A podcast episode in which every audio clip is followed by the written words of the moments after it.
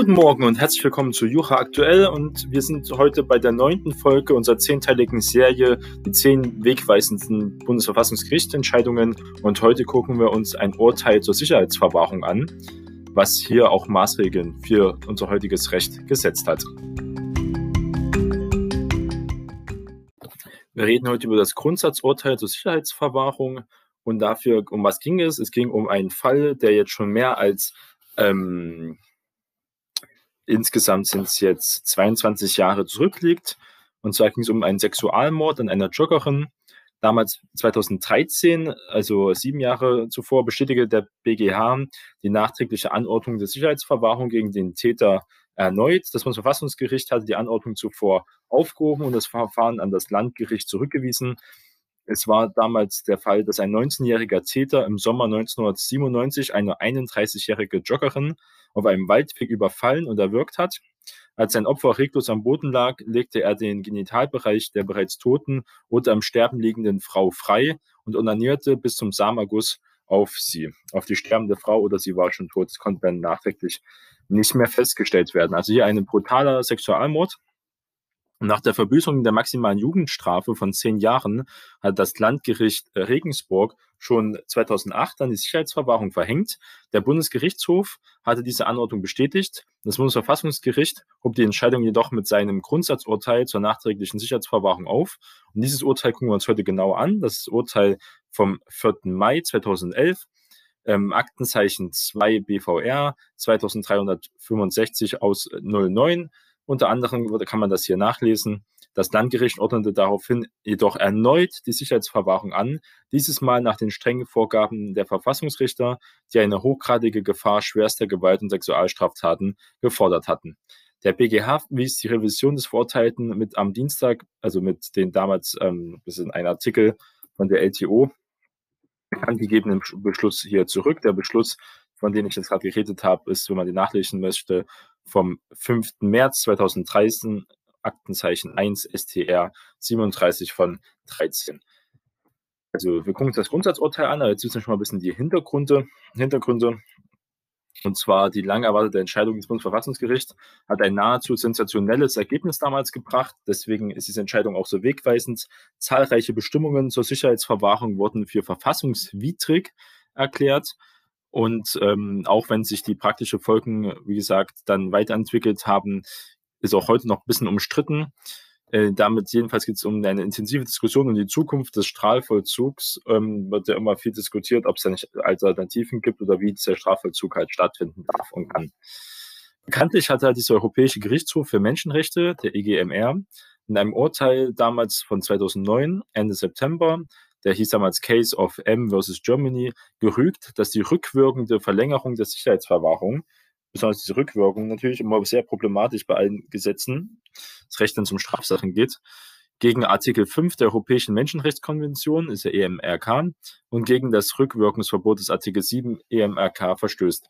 In einer weiteren Entscheidung von Anfang 2011, Urteil vom 13. Januar 2011, in diesem Case of Haydn versus Germany, hatten die Straßburger Richter auch in der im Jahr 2004 eingeführten nachträglichen Sicherheitsverwachung einen Verstoß gegen Artikel 5 der EMRK gesehen. Also diese nachträgliche Sicherheitsverwachung haben also hier die europäischen Richter gesagt, dass das so hier mit den Menschenrechten nicht vereinbar ist.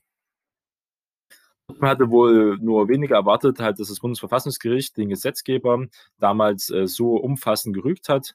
Nach Ansicht der Richter sind sämtliche Vorschriften des Strafgesetzbuches und des Jugendgerichtsgesetzes über die Anordnung und Dauer der Sicherheitsverwahrung mit dem Grundgesetz unvereinbar. Das war also damals ein Riesenschock zu sagen, dass das hier so nicht gehen kann. Ähm, der Gesetzgeber muss daher innerhalb von zwei Jahren ein Gesamtkonzept vorlegen, das den Ansprüchen der Verfassung aus Sicht des Bundesverfassungsgerichts entspricht. Und das war dieses Urteil, äh, was wir uns genau angucken. Dabei versucht das Bundesverfassungsgericht offenbar den Konflikt mit den EGMR ähm, dadurch zu beheben, dass es die Wertentscheidungen des EMRK in der Sprache des Grundgesetzes übersetzt. Ob das gelungen ist, kann man allerdings bezweifeln, denn außerhalb Deutschlands ist es schwer zu verstehen, das strafrechtliche Rückwirkungsverbot des Artikel 7 EMRK nicht identisch mit dem strafrechtlichen Rückwirkungsverbot des Artikel 103, den wir ja im Grundgesetz haben, sein soll. Also der ist hier nicht identisch, wobei ja beide sagen, dass Rückwirkung hier nicht möglich sein soll. Nichtige Normen sollen halt äh, diese, es waren dann zwei Jahre weiter, sollten die dann weitergehen. Ähm, wurde erstmal viel gemacht, was man machen kann. Endeffekt haben wir es ja auch gelesen, dass die Entscheidung jetzt bei diesem Sexualmord hat halt der, hat das Landgericht, hat den Fall zurückbekommen vom Bundesverfassungsgericht, hat jetzt trotzdem dann aber den ähm, Maßregelvollzug angesetzt, also dann gesagt, er kommt hier so erstmal nicht mehr raus, ist ein psychisch kranker und gefährlicher Täter. Und diese Sicherheitsverwahrung, besser gesagt, ist er ja dann reingekommen und hat sich hieran nichts geändert. Er hat also seine Entscheidung besser begründen müssen unter den Vorgaben. Aber diese Straftat und dieser Täter sind so gefährlich, dass er heute immer noch der, ähm, sage ich mal, diese Sicherheitsverwahrung immer noch möglich ist. Nur sie muss besser begründet werden, hat er strengere Regeln bekommen.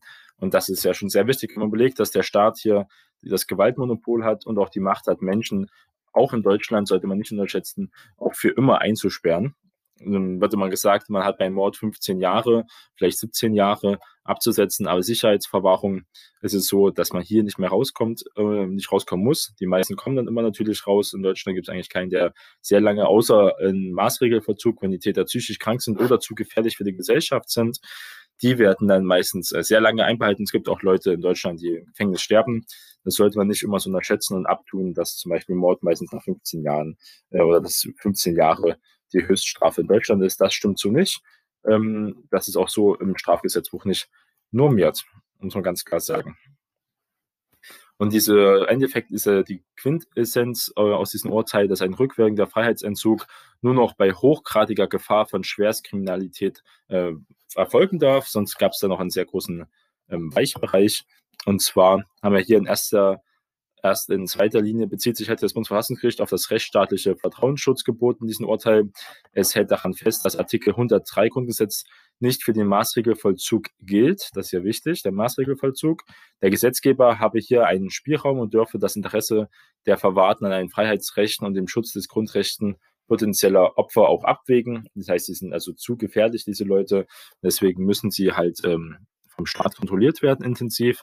Allerdings habe der unzureichende Abstand des Vollzugs der Sicherheitsverwahrung vor dem der Freiheitsstrafe zur Folge, dass sich das Gewicht des Vertrauens der Betroffenen einen absoluten Vertrauensschutz annähert. Nur noch in Ausnahmsfällen können daher von einem Überwiegen des öffentlichen Sicherheitsinteresse ausgegangen werden. Also hier wieder Ausnahmen, das wird auch in Deutschland relativ selten so schwer verhangen. Ein rückwirkender angeordneter oder verlängerter Freiheitsentzug dürfte nur noch bei einer hochgradigen Gefahr schwerster Gewalt- oder Sexualstraftaten angeordnet werden. Wobei man sagen, ja, kann man auch Sexual, das ist ja auch eine Art Gewalt, wird immer noch extra aufgezählt, es natürlich eine andere Art von Gewalt auch ist.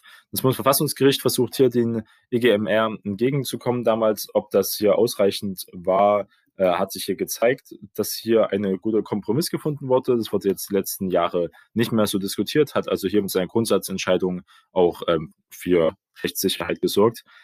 Die Fälle die, dieser Beschwerdeführer, das waren damals vier, ähm, wie gesagt, wurden nochmal vorgelegt vom Landgericht, ähm, wurden dann zurückverwiesen, aber muss sagen, dass hier die Landgerichte genauso meistens wieder entschieden haben. Jedenfalls in dem Fall von der Joggerin ist äh, mir das so bekannt, dass sie den Strafregelvollzug trotzdem gemacht haben, den Maßregelvollzug und nur halt eine andere Begründung machen mussten, warum diese Tat und warum diese Person so gefährlich ist, dass man sie jetzt auch nach einer relativ langen Zeit und damals auch äh, als Jugendlicher so nicht in die Freiheit auf die Gesellschaft, ähm, sage ich mal, freilassen kann oder loslassen kann, besser gesagt. Diskussionen halt, äh, halt ein bisschen Strafvollzug äh, haben damals auch wieder stärker begonnen, gibt es auch heute noch, wie, also wie sinnvoll so der Strafvollzug ist in Deutschland und das ist immer, das zeigt immer, diese Entscheidung löst eine Reihe von Problemen auf und zeigt halt, dass es hier ähm, verdeutlicht und verschärft auch zugleich einige andere Probleme, wie es so oft so ist. Vor allem führt das Abstandsgebot zu potenziell unlösbaren Widersprüchen innerhalb des Strafvollzugssystems. Nach den Vorstellungen des Bundesverfassungsgerichts erfordert das Abstandsgebot mindestens folgende Punkte. Das ist relativ äh, interessant. Aber hier die Angleichung der Haftbedingungen an die allgemeinen Lebensverhältnisse umfassende moderne Anforderungen entsprechende Behandlungsuntersuchungen, Beginn und Ende einer etwa erforderlichen Therapie schon während des Strafvollzugs, Aufstellung eines Vollzugsplans, intensive Förderung durch qualifizierte Fachkräfte, Schaffung einer realistischen Entlassungsperspektive. Das sind also hier diese Abstandsgebot, ähm, was man sich vorsieht.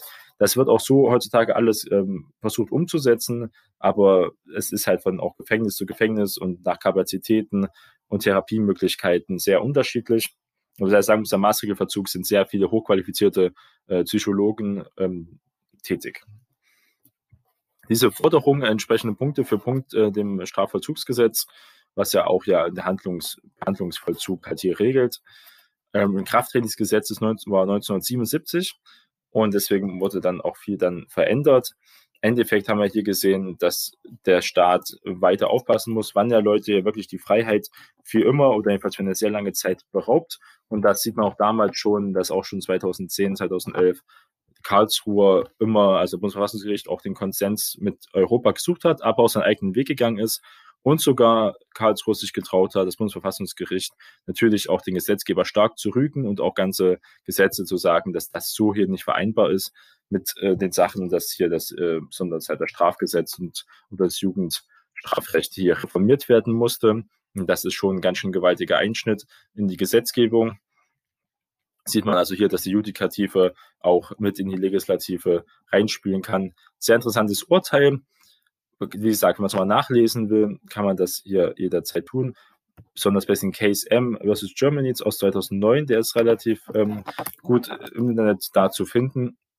Da hat man da keine größeren Probleme und wie immer setze ich die Quellen unten rein. Und dann wünsche ich Ihnen aber einen schönen Tag, einen startenden Tag und wir hören uns dann bald wieder und zwar mit unserer letzten Folge, in der zehnten Folge und da werden wir dann noch über das Ehegattensplitting äh, auch für Homosexuelle reden. Das war damals auch eine große Signalwirkung hat. Und das ist dann unsere letzte Folge unserer zehnteiligen Reihe. Vielen Dank fürs Zuhören und bis dann.